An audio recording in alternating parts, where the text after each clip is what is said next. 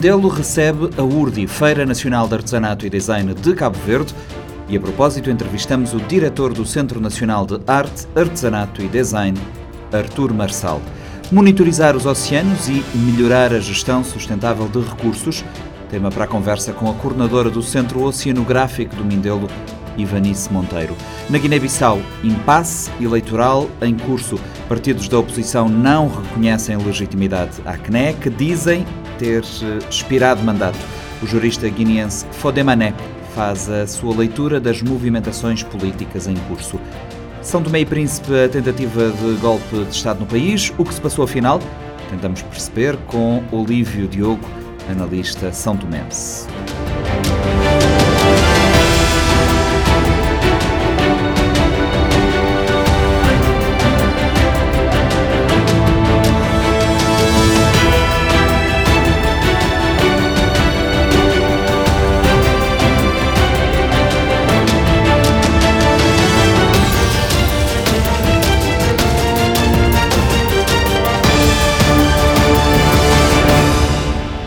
Praça Milcar Cabral, mais conhecida como Praça Nova, deu as boas-vindas à sétima edição da Feira Nacional de Artesanato e Design de Cabo Verde, a URDI. O evento celebra o artesanato e o design nacional. Começou esta quarta-feira, decorre até 4 de dezembro. Projetada em torno da tradição oral, a URDI 2022 tem como destaque os municípios do Paúl e da Boa Vista. Em declarações ao Panorama 3.0, o diretor do CNAD, Centro Nacional de Arte, Artesanato e Design, Artur Marçal, destaca a importância do evento na promoção do artesanato e design nacional. A Urdi eh, tem sobre ser matriz essa preocupação que inovar o artesanato, criar sinergia entre uh, artesãos, uh, designers e é um espaço que te, tem como principal objetivo projetar tanto a produção do artesanato e do design uh, na Cabo Verde. Mas nunca poder olhar uh, essa, essa feira apenas uh, com o objetivo de, de vender. Portanto, ela tem um objetivo funcional, ela te criar sinergia, ela te permitir troca, ela te permitir partilha entre os vários atores de, de, de, feira, a própria população, próprio, os, uhum. entre os próprios uh, visitantes, uh, a te permitir trocas comerciais, uh, negócios, contactos com, com pessoas que te passar pela praça. Então, ele tem um conjunto de elementos é que ele te servir enquanto espaço congregador de toda a sinergia em torno da criação do artesanato e do design uh, cavariano. Este ano tem a, a, particularidade também de que os participantes eh, da URDI são, estão todos devidamente eh, certificados e estão dotados do seu uh, cartão, cartão do artesão.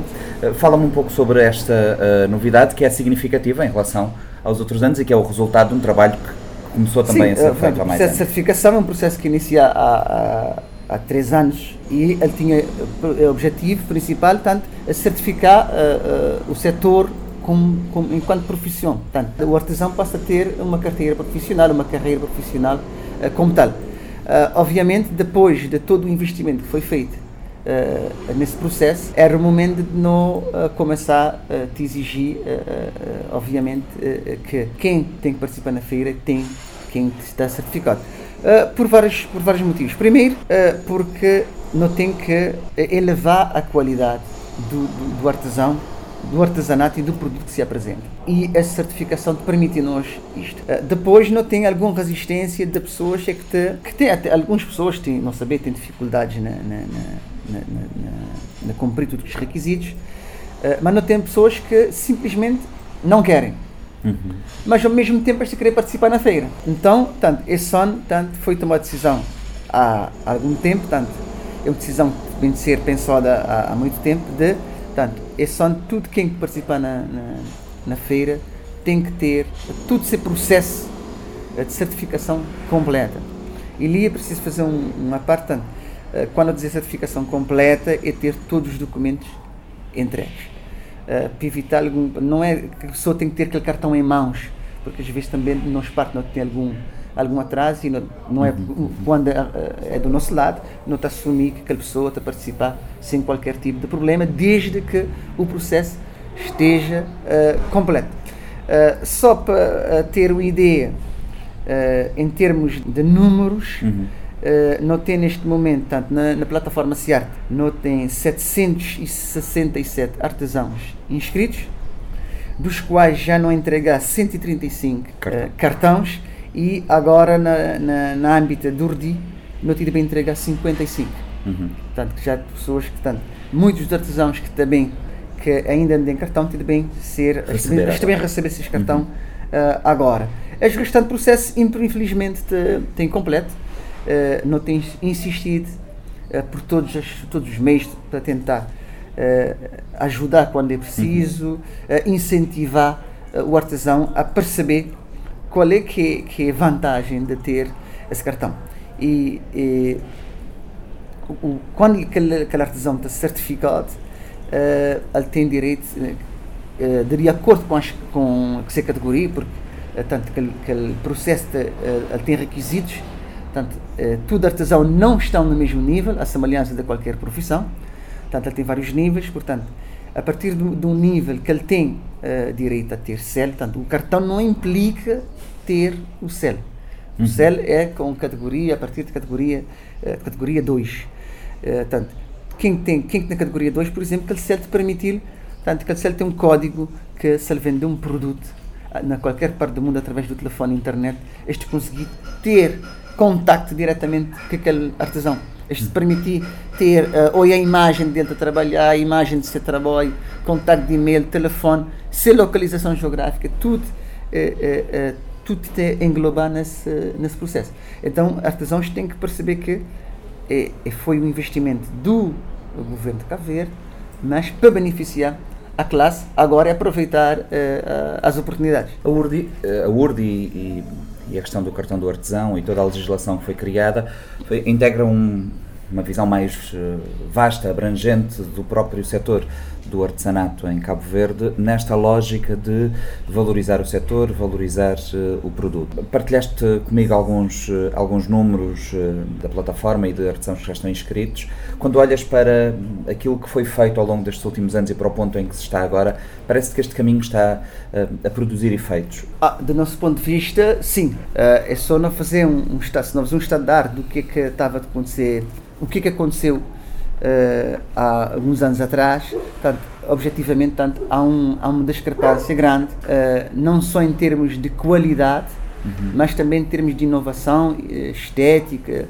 Portanto, o, o artesão uh, hoje ele tem uma um consciência estética maior, ele tem uma preocupação maior, que é uma exigência uh, que foi colocado e a ideia de trazer o design era precisamente para ajudar o artesão a, a dar esse produto, a dar esse trabalho uh, mais, uh, mais valor.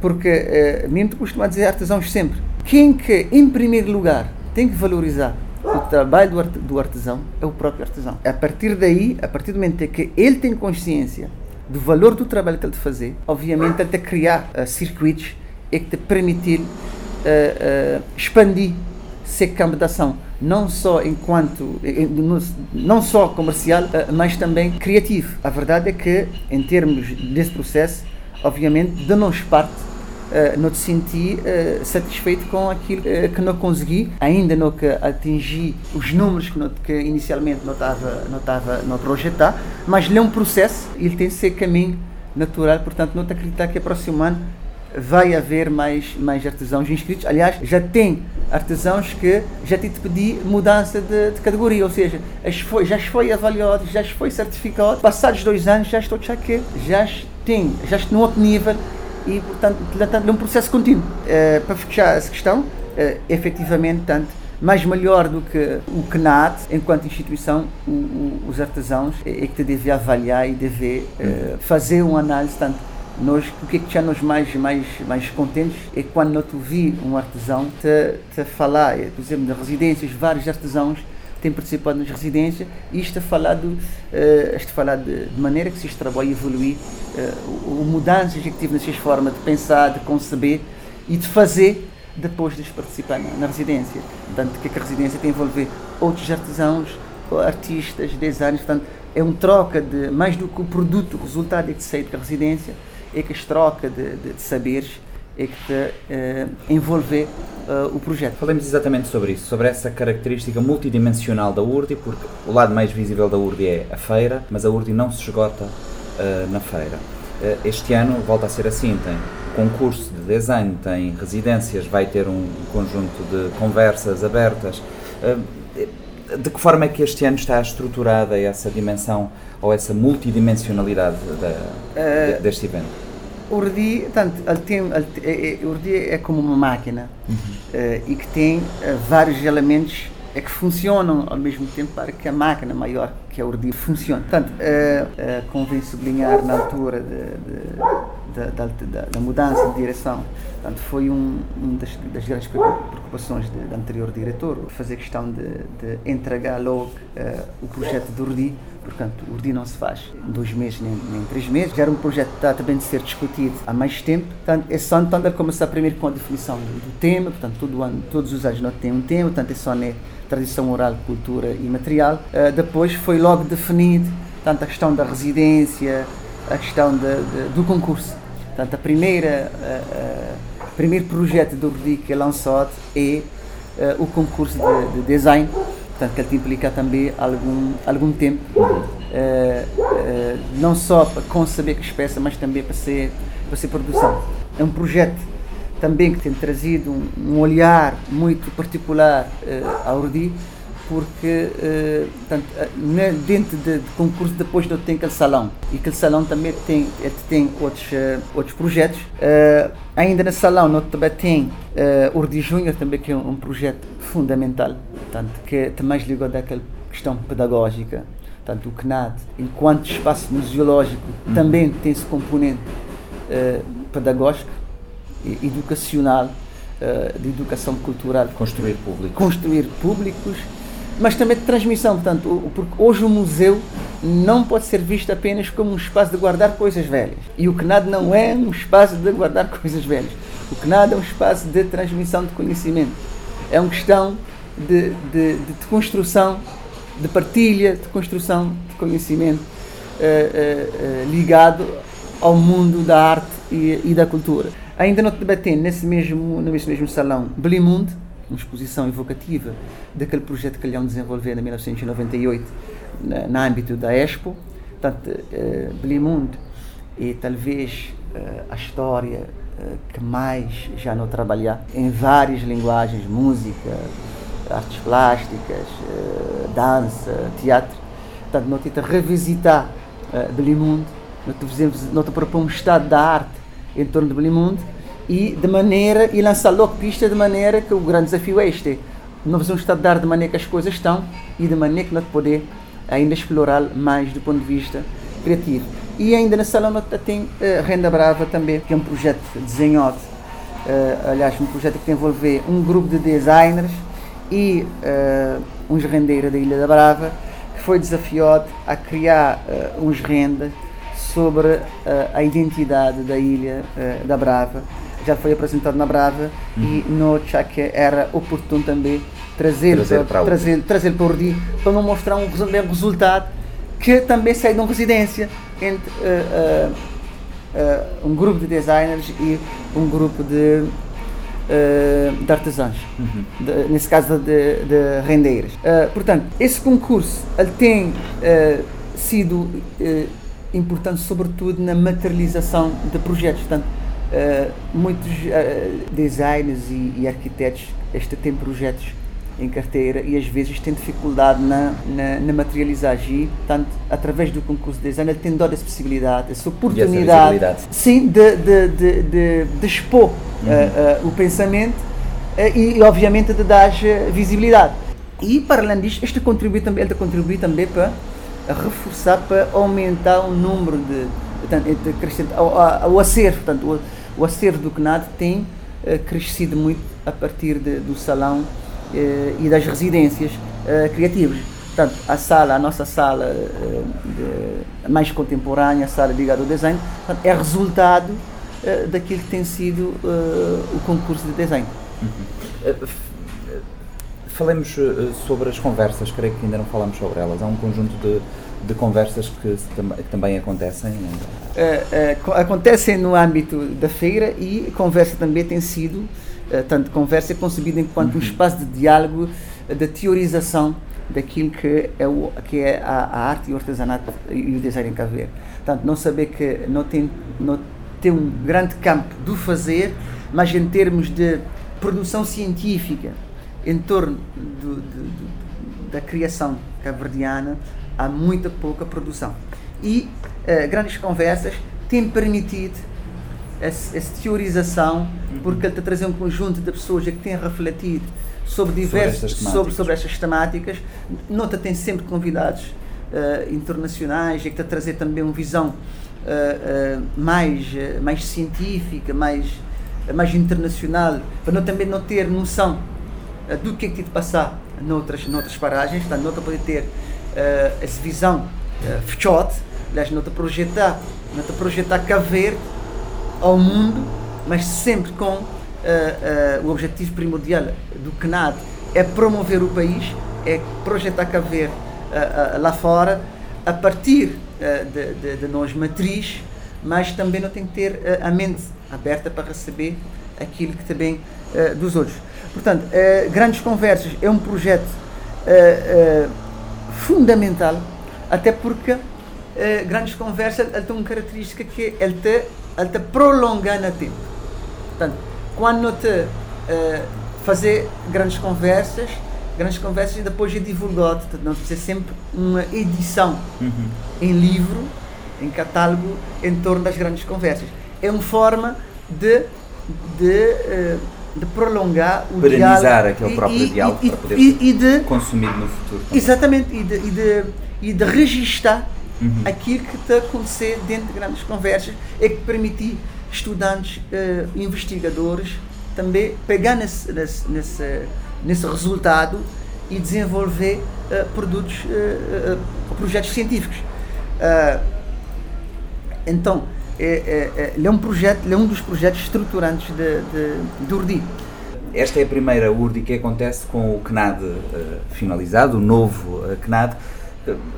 Como é que olhas para esta um, este fluir de experiências e de dimensões que vão acontecer aqui nestes dias. O, o CNAD de portas abertas a prolongar-se para, é, para, para a praça que o acolhe. É, é exatamente isso. Portanto, é, é, o CNAD é um prolongamento da praça e a praça enquanto prolongamento do, de, de, do CNAD. Portanto, ele son é, é um ano especial. Daí que tenham sido deitados abaixo os muros que existiam Portanto, desde logo. Os é? muros, sim, o muro, o muro foi deitado abaixo, uh, a, a, a, os portões uh, também de permitir abrir, abrir, o espaço. Portanto, a ideia é, é, é ali ser um espaço de confluência, de diálogo. E, tanto quando nós abrir, quando repare, ali de onde é que não está neste momento, não tem, não tem visibilidade uhum. sobre a praça, ou seja, não te consegui acompanhar a feira. Portanto, a feira, a Praça Milka Cabral é um prolongamento, é um prolongamento do CNAT nós não estamos nessa nesse, nessa perspectiva. E é por isso que não tem, não tem, não uh, trabalhar na Câmara para espiar se não uh, fechar as ruas aí, a circulação, pelo menos estacionamento. Qualquer estaciona, estaciona à frente de, do CNAT permitir a circulação uh, pessoas com mais com mais fluência entre Praça Amílcar Cabral e, e o CNAD, que já tornaram um espaço de referência eh, não só eh, na Mindelo, na Cabo Verde, mas também internacionalmente.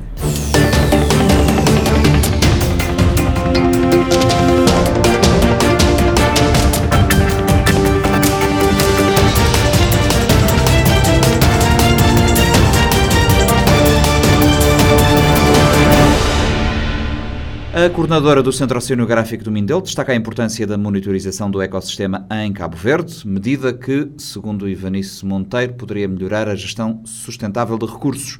Ivanice Monteiro falava à Rádio Morabeza à margem da Ocean Week, que aconteceu no Mindelo. Tem, não tem essa infraestrutura grande ali, que é o OSM, e não tem vindo de, de, de participar nos projetos e um, linhas de investigação de uma forma mais global.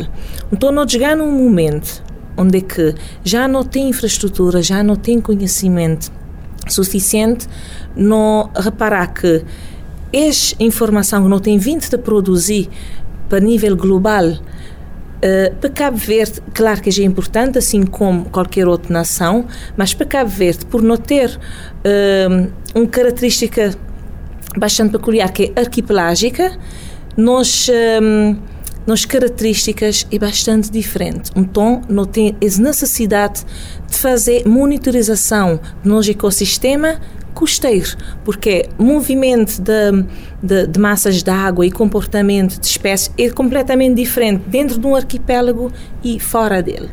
Então, um, identificando essa necessidade de ser, de ter um, um monitorização ecossistémica ali na Cabo Verde, não desenhar esse projeto uh, junto a nos parceiros alemãos, uh, onde é que não tem a intenção de criar esse sistema que te permite nós monitorar nosso ecossistema, uh, falando da parte biótica e da parte abiótica, forma a não produzir conhecimento e não conseguir dar respostas a N questões que te surgir relacionado com o clima em si e com uh, a disponibilidade de recursos. Eh, por exemplo, durante aquela apresentação vou falar do levantamento hidroacústico de biomassa. Em que é que ele consiste e onde é que está a ser mais valia? Levantamento hidroacústico é assim, utilizando ecossondas, uh, não te consegui uh, estimar a quantidade de biomassa existente e, inclusive, identificar que tipo de, de espécie é que está a ocorrer. Ele tem N utilidades. Uh, modo que, modo como dizer, primeiro de tudo, ele te permite fazer eh, identificação de hotspots, comporta, em termos comportamentais, eh, distribuição eh, comportamental e espacial, dá gente um, um, leque grande de, de ação para bo, eh, conseguir estimar boa biomassa biótica. Estes resultados te permitem, por exemplo, na tomada de decisões sobre a gestão de nossos recursos e essa é onde que a carência que não estou a observar ali na Cabo Verde, nunca tem conhecimento daquilo que rodeia nós, automaticamente aquela tomada de posição ou implementação de algumas medidas que vai ao encontro daquilo que é necessidade. Desse ponto, Lissim, de que forma é que essa, essa aplicação no conhecimento, esse investimento mais na investigação, até que foi um alerta que eu vou fazer, pode ajudar a melhorar a posição de Cabo Verde nessa matéria dali para frente? Ok, é assim, é, tendo mais investimento para, para a área de investigação é, marinha, uh, modo como dizer, não tem infraestrutura, não tem ainda pouca gente uh, especializada nessa área, não precisa aumentar pessoas para uh, atuar na investigação marinha, mas é assim, assim como até o momento, por exemplo, o Instituto do Mar te produzir informação é que a ser levado em conta no momento de tomada de decisão e de gestão mesmo de produtos de pesca, não tem essa possibilidade de fazer quando não tem uh, um sistema de, de monitorização ecossistémica costeira. Não poder coletar toda a informação e produzir informação para capacitar ou para permitir nós, uh, decisores, agir de forma correta. Eh, para além dessa questão da falta de recursos humanos, uh, uh, Cabo Verde tem algumas infraestruturas uh, à medida ou dentro da capacidade de Cabo Verde, mas a nível de aquele investimento mesmo em, em materiais, vou apontar, por exemplo, a questão de falta de um barco é que te permitir fazer melhores investigações, há necessidade de facto desse investimento com foco mesmo nesse objetivo de melhorar o uh, sistema de investigação, pesquisa e aquisição de conhecimento marinho na Cabo Verde. Uh, vou apontar aquela questão de privado, uh, que pode ser também uma iniciativa privada, de que forma é que não poder trazer privada a engajar nesse trazer privados, uh, acho que ele não é uma tarefa fácil, mas também ele é possível e execuível, porque informação que nós é capaz de produzir, baseado nas infraestruturas que não tem e que, Moda tinha dito, não precisa ainda continuar a investir, por exemplo, barco não tem, um, um barco que foi adaptado para fazer oceanografia, não tem nos navio Islândia, que é propriedade do Instituto do Mar. Uh, nota num momento onde é que nota tudo está a tentar reparar. Islândia já é um barco antigo. Então, ele foi adaptado, já não fazer investigação oceanográfica utilizando Islândia. Infelizmente, um navio antigo, a gente esperar. Ele tem avarias e é coisas bastante complexas. Mas, de momento, uh, para informação que não tem, tu te indicar que brevemente não te tem nos barcos outra vez disponível e começar te, uh, e retomar nos, nos ações, na, quer dizer, campanhas uh, oceanográficas e não só, Uh, mas também, se calhar, não podia começar a pensar no, num barco um bocadinho maior, para dar-nos mais estabilidade e mais capacidade. Uh, e em relação a uh, privados, modo como dizer, tente informação, produzindo informação, produzindo boas políticas de gestão, então acho que os privados, por exemplo, que estão na área da pesca e não só, podia uh, sim terá, proveito da investigação. Chegada a hora, por exemplo, de Cabo Verde, ter essa visão mais voltada para o mar, como tendo, olhando para o conhecimento, para a aquisição de conhecimento como mais-valia e também como um fator de desenvolvimento nessa matéria, assim? Com certeza. Eu o que, bem fala ali, o que nós discuti ao longo da semana é é baseado na investigação, é baseado nos resultados científicos, é que te dá credibilidade de forma a, a tomar decisão. Acho que o governo tem todo o interesse em eh, ter resultados de investigação para permitir, uh, modo de não dizer, usar o mar como uma forma de, de, de trazer ou de, de, de, providenciar novos, novas soluções. E tudo isso tem que ser baseado em evidências, modo de dizer. Evidências também é de investigação. A coordenadora do Centro Oceanográfico do Mindelo lidera, neste momento, um projeto que tem como objetivo desenhar e implementar um sistema de monitorização do ecossistema costeiro ou dos ecossistemas costeiros em Cabo Verde.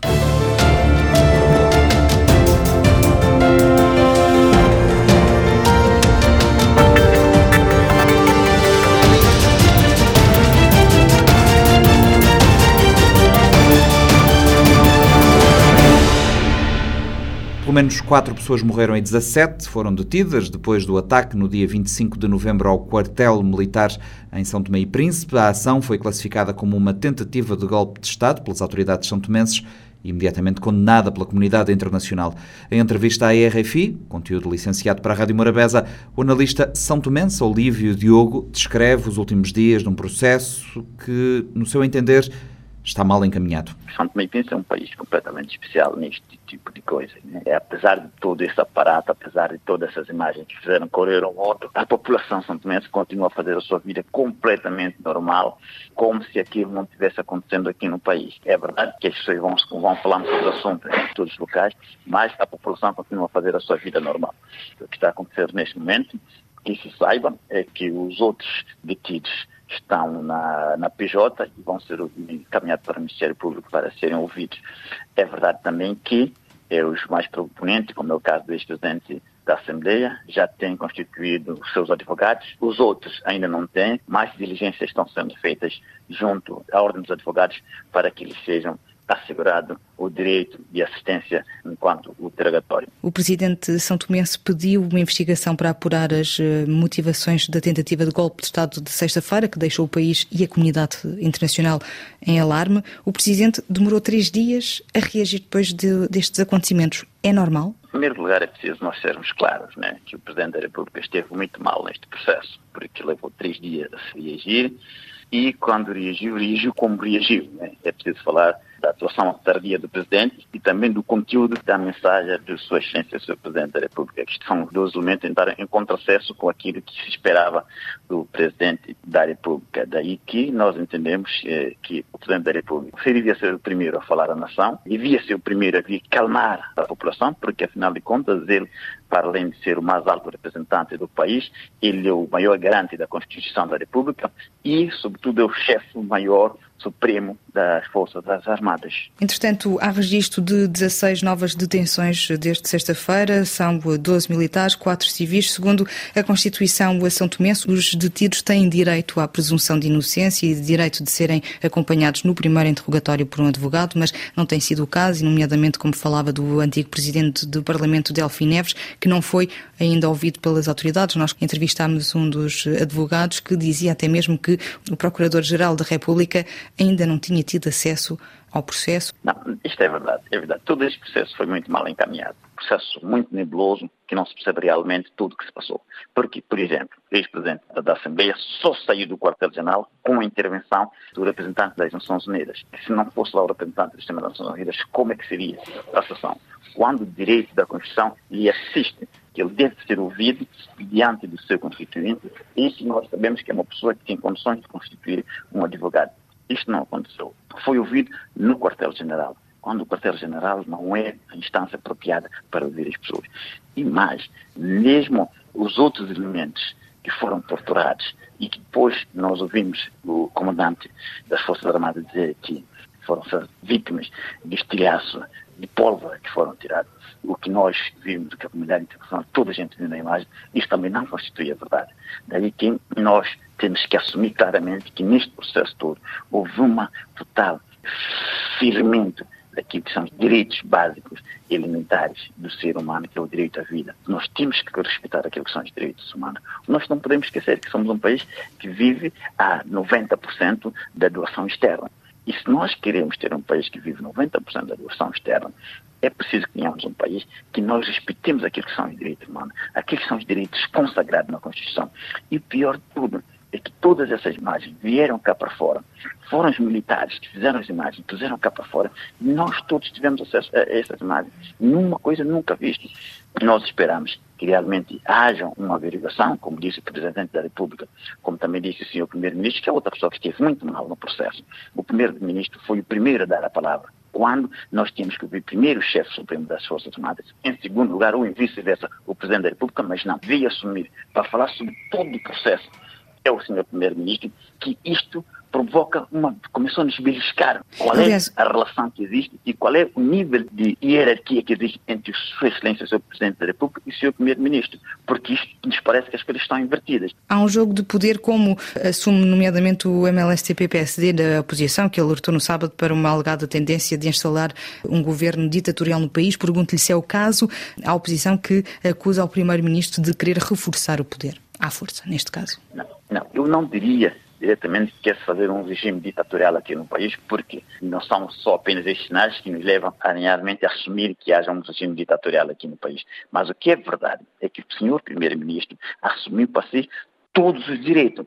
O senhor primeiro-ministro disse na sua entrevista que ele reuniu com a ministra da Justiça, o procurador-geral da República. Está completamente invertido. E a usurpação do poder para a sua excelência o primeiro-ministro é claro, é perentório. O que nos importa saber e qual será a reação do Sua Excelência, Presidente da República, daqui para frente. Porque não, o Primeiro-Ministro é executivo. Ele deve falar mais quando ele tem esta prerrogativa. Não aconteceu neste caso, porque parece-nos realmente que o Primeiro-Ministro é preciso que seja claro. Neste momento, o Primeiro-Ministro Patrício Trovada tem para o seu lado, tem sob controle a Assembleia, Eduardo Henrique, o Presidente da República, foi ele que indicou o Presidente da República, foi ele que indicou o Presidente da Assembleia. O Procurador-Geral da República é também uma pessoa praticamente indicada por ele e nós estamos preocupados com isso. É preciso que cada órgão de soberania assuma o seu papel e que as entidades de São Tomé e Príncipe, cada um no seu devido lugar, faça com que o país funcione como um todo, com o equilíbrio necessário que a população precisa e que para o desenvolvimento de São Tomé e Príncipe. Olívio Diogo falou de um processo mal encaminhado que revela, de certa forma, as fragilidades das instâncias são tomenses? Ah, sim. Pôs completamente a nu aquilo que é a fragilidade das instâncias são tomenses. Isto demonstra que realmente as instituições não são fortes. E para que haja instituições fortes, é preciso que haja homens e mulheres fortes diante das instituições. Não Mas é o caso? Quando não é o caso. Não é o caso porque nós temos um regime democrático muito bom, a democracia é uma coisa elevadíssima, mas este regime democrático tem um problema, porque o partido que ganha as eleições é ele que designa o presidente da Assembleia. E mais, o presidente da República também sai da emanação de um partido político. E é preciso que sejamos claros, exatamente. Temos, por fato de sermos um país com fracos recursos e isso tudo, o presidente da República, que é eleito, é indigitado pelo presidente de um partido. Como foi o caso ADI, foi o presidente Patrício Tavares, é que disse, dos elementos que eu tenho na minha esteira, na minha fileira política, eu quero que seja o Carlos Nova o candidato a presidente da República.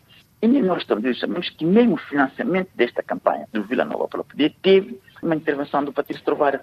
Daí que não sabemos, mediante esta cadeia, como é que Carlos Villanova terá que assumir a sua posição de chefe de Estado de São Tomé e Príncipe e, como tal, hierarquicamente superior ao primeiro-ministro. Daí que esta é a fragilidade que nós temos nas instituições. E a única instituição que ainda não é controlada pelo Presidente da República e pelo primeiro-ministro é o Supremo Tribunal, que ainda não está controlada pelo primeiro-ministro. Isto é uma questão que nos preocupa.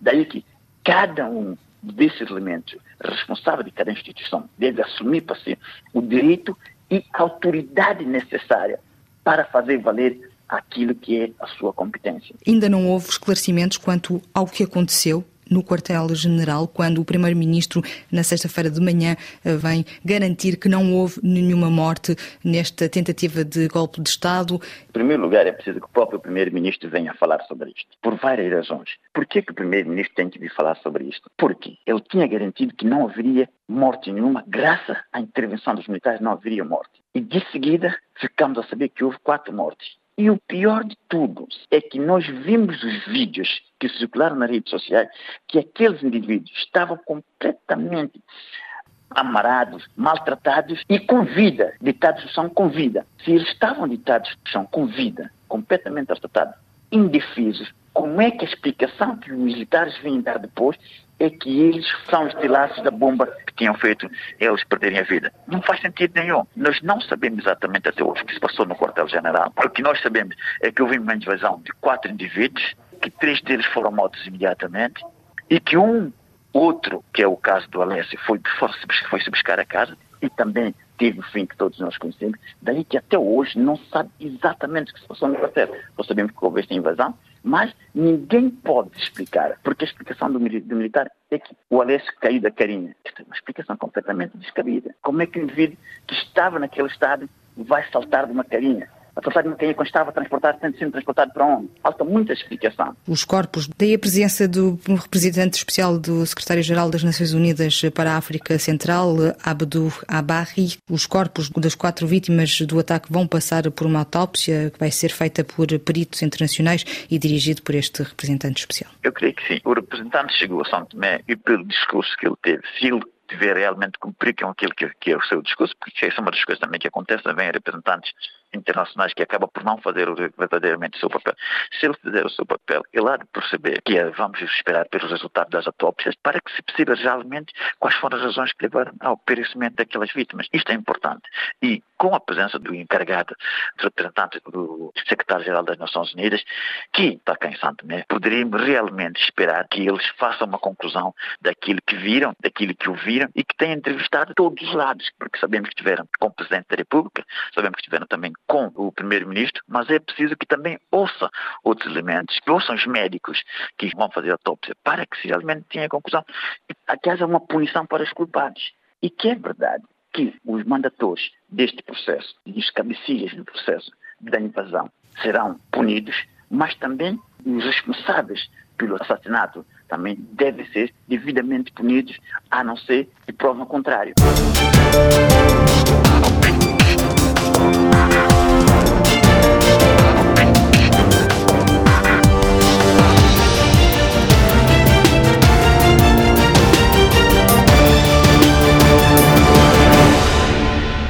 PAIGC e o PRS, partidos da oposição guineense, acusam a Comissão Nacional Eleitoral do país de não reunir condições para organizar as eleições legislativas previstas para maio do próximo ano. Em causa está a caducidade dos órgãos da CNE, além do facto da instituição estar sem presidente. O jurista guineense Fodemané, em entrevista à RFI, aponta que a caducidade da Comissão Nacional Eleitoral coloca o país perante um imbróglio jurídico. As eleições devem ser organizadas num ambiente em que não há muita desconfiança, porque visam legitimar instituições, terem credibilidade, servirem de confiança. Não se deve fazer só por fazer. O processo eleitoral começou muito mal. Primeiro, porque houve dissolução do Parlamento sem obedecer os procedimentos legais. Mesmo as pessoas podiam aceitar a forma como foi dissolvido o Parlamento, mas devia-se marcar dentro de 90 dias, marcou-se para 18 de dezembro, que são sete meses, já se violou bastante, mas havia ainda alguma possibilidade de aceitar porque vai ser depois da época da chuva. Chegou aquele período, não se fez o recenseamento e, pior de tudo, é que a própria instituição que deve legitimar a própria eleição que deve organizar uma instituição com sérios problemas. Primeiro, porque o secretariado executivo da Comissão Nacional de Eleição está caduco e a caducidade de um mandato significa que todos os atos posteriores que são praticados são atos nulos. Para além disso, não há um presidente. A lei da Comissão Nacional de Eleição estabelece competências específicas do presidente, competências específicas do secretário executivo e prevê, no caso de vacatura, não há substituição imediata. Remeteu para que se segue o mesmo procedimento. Isso tudo ainda podemos falar de formalidade, mas que não é menos essencial, porque no Estado de Direito as formalidades existem para eh, dar validade a alguma coisa. O que está a acontecer é que a Comissão Nacional de Eleições não tem presidente, nem um dos secretários executivos, tem em causa a legitimidade do presidente da CNE e dos secretários do mesmo órgão. É isso? O presidente Isso, da CNE que deixou o cargo para ser presidente do Supremo Tribunal de, cargo, de, Justiça. Antes de deixar o cargo, todo o secretário executivo já estava caduco. E não sabemos quem não tem mandato. Todo o ato praticado é nulo. Há um procedimento que se deve fazer. E todo mundo fechou os olhos perante esta situação, porque sabe-se que é o mesmo presidente que estava na Comissão Nacional de Eleições, agora que é o presidente do Supremo, que suas derivas de ilegalidades autoritárias vai servir para manter tudo. O que quer dizer Pode manter tudo? A mesma, manter, por exemplo, essa ilegalidade. Portanto, aceitar que se marque a eleição violando as normas, que se realizem eleições e sejam fiscalizadas e até anunciar os resultados porque não tem essa competência. E depois, o presidente do Supremo Tribunal está a cometer ilegalidade. Através do despacho, está a fazer-se do Tribunal Constitucional. E nós sabemos é a plenária do Supremo Tribunal de Justiça que a Constituição atribui a competência do Tribunal Constitucional. Inclusive, exigir os partidos que devem regularizar os seus órgãos sob pena de serem ilegalizados. E assim que no dia, o dia 3 do mês passado, ilegalizou uh, eh, 28 partidos. Então, se ele está a demonstrar que é um legalista rigoroso, então, o que é que nós podemos presumir? Que deve-se aplicar também este princípio de legalidade em relação à Comissão Nacional de Eleições. Há pouco falou Portanto, de um procedimento. O procedimento é haver eleições dentro da Comissão Nacional Eleitoral? A eleição, segundo o artigo 3 da uh, Lei Eleitoral, Lei número 12, 2013, uh, deve ser feita na Assembleia Nacional Popular. E o presidente tem que ter uma maioria muito reforçada. Tem que ser eleito por dois terços dos deputados em efetividade de funções. Mas Aí o Parlamento um foi dissolvido em maio. Foi dissolvido. Por isso é que dizemos, perante esta situação, há um órgão que ainda continua assumir todas as prerrogativas da Assembleia. Apesar de não ser claro, mas se houver um processo onde há diálogo interno, porque houve em 2004, houve em 2009 e em 2000 14, em que chegou à conclusão, nós vamos fazer uma adenda, não é um acordo, em que esta competência é exercida pelo órgão tal, ou vamos atribuir. Então, segue-se o mesmo procedimento para a indicação e depois votação dos membros do secretariado executivo da CNE, resolver o problema do secretariado da legitimidade. Até pode ser a recondução desses mesmos, noutros termos, e o preenchimento daquela vaga que existe, dependendo da confiança que os políticos têm. Eu sei que os próprios membros do secretariado executivo sabem que não só os políticos, mesmo a opinião pública, têm sérias desconfianças, acham que se passar por qualquer processo de referendo, onde vão ser referendados, não terão a confiança da maioria. Então teremos uma eleição feita à moda da Guiné Equatorial. Mas quem é que, que quer manter estas condições? Este regime instalado, porque ele é que manda tudo. Uh, Está-se a referir ao Presidente da República? Ao Presidente e o Governo em si. O que é que nós temos? Temos um governo que não saiu das eleições, que, mantendo esta situação, vão continuar a gerir e vão continuar a usurpar dos parcos meios econômicos que pertencem a todos. O PIGC e o PRS acusam a CNE de não reunir condições. Como é que se pode desbloquear esta situação? Nós indicamos, até oferecemos a nível das organizações de sociedade civil, para mediar um fórum de diálogo, porque foi assim sempre no passado. As pessoas sentarem e propõem-se uma solução. E as pessoas, se concordarem, seria uma espécie de adenda, um pacto político deste período de transição Constituição, porque quer queiramos, quer não, estamos numa situação de anormalidade constitucional, que é semelhante à situação que resulta de um golpe de Estado. Então é preciso sempre procurar uma saída mais consensual possível. É o que propomos.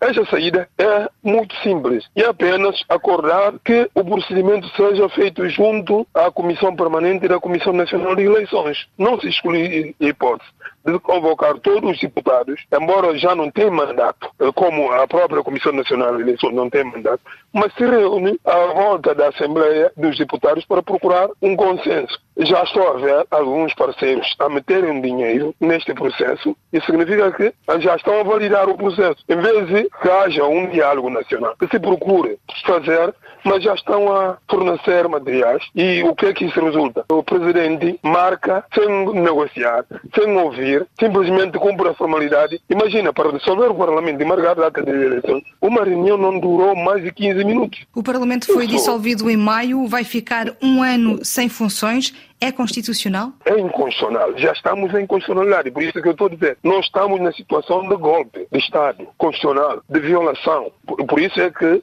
me estranha ver alguns parceiros regem pelos princípios da legalidade e da democracia a tentarem relacionar com este poder como um poder legítimo, um poder normal. Está a falar da França, nomeadamente, que acaba de facultar não um apoio financeiro na ordem de 4 milhões de euros? Uh, não só a França, porque já sabemos a França qual é a sua posição em relação a esse regime. Qual é a posição? Portanto, quando Macron veio aqui, até utilizou a frase, não vamos aceitar tais coisas, a perseguição de não sei o quê, que é a versão do regime. Nós vimos a sociedade civil exige sempre que se faça investigação, que se controle aquilo que está a ser doado. Porque nós não podemos ter um presidente que, para cada dia que estiver em missão, está dois dias e meio fora. Tudo isso é custar ver o horário público. E França sabe disso, está a financiar. Porque não há quem controla o orçamento. E quando está a financiar uma coisa dessa, é uma cumplicidade. E agora, mesmo para a realização do recenseamento, é necessário ter apoio de Timor de outros parceiros. Esses parceiros estão a fechar os olhos e meter o dinheiro. Não é que são ingênuos, sabem o é que querem. Por isso é que dizemos que esta situação vai manter-se até agravar-se. Depois a comunidade internacional vai exigir que não se está a fazer de acordo com os princípios democráticos. Quando, para meter dinheiro num Estado, deve entrar e haver garantia da sua fiscalização. Tendo em conta o que acaba de dizer, por que motivo é que a comunidade internacional fecharia os olhos?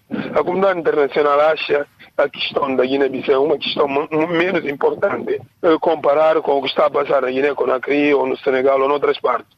Então a Guiné-Bissau é sempre vista de uma forma muito redutora. Então não vale a pena perder tempo com essa gente, desde que tenhamos uma pessoa que pode andar todo o mundo e servir, tentar levar algumas mensagens, mesmo que não governe. Hoje, eu estou a falar convosco, mas não tenho a garantia de que o que é que vai acontecer comigo, porque todas as vozes que uh, chamam a atenção até não é falar mal, é chamar a atenção o que é que custa as pessoas sentarem e resolver o problema da Comissão Nacional de Eleições. O que é que custa a comunidade internacional exigir? Vamos dar dinheiro, mas temos que ter garantia de que não serão desviados. Isso não custa muito, é um processo normal. Tem medo de falar? Eu não tenho medo porque já estou aqui há muitos anos, mas já paguei muitas vezes. Já fui demitido, fui fui desonorado, fui ameaçado, fui insultado, fui bloqueado, impedido de viajar. Pode-se dizer que hum, a sociedade guineense está fragmentada? A sociedade está fragmentada. Por quê? A fragmentação tem sido estratégia política, sempre.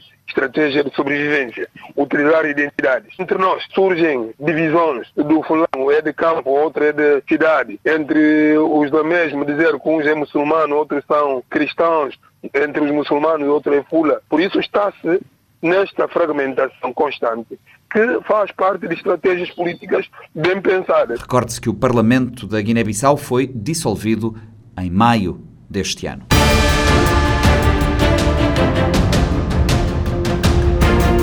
O Panorama 3.0 é uma produção da Rádio Morabeza, disponível em diferentes horários e frequências ao longo do fim de semana. Estamos também online em radiomorabeza.cv e nas plataformas digitais em formato podcast. Pode subscrever e levar-nos consigo no seu bolso para qualquer parte do mundo. Esta edição contou com a colaboração dos jornalistas Lourdes Fortes e Fredson Rocha. Eu sou o Nuno Andrade Ferreira. Até para a semana no Panorama 3.0, o seu programa semanal de grande informação.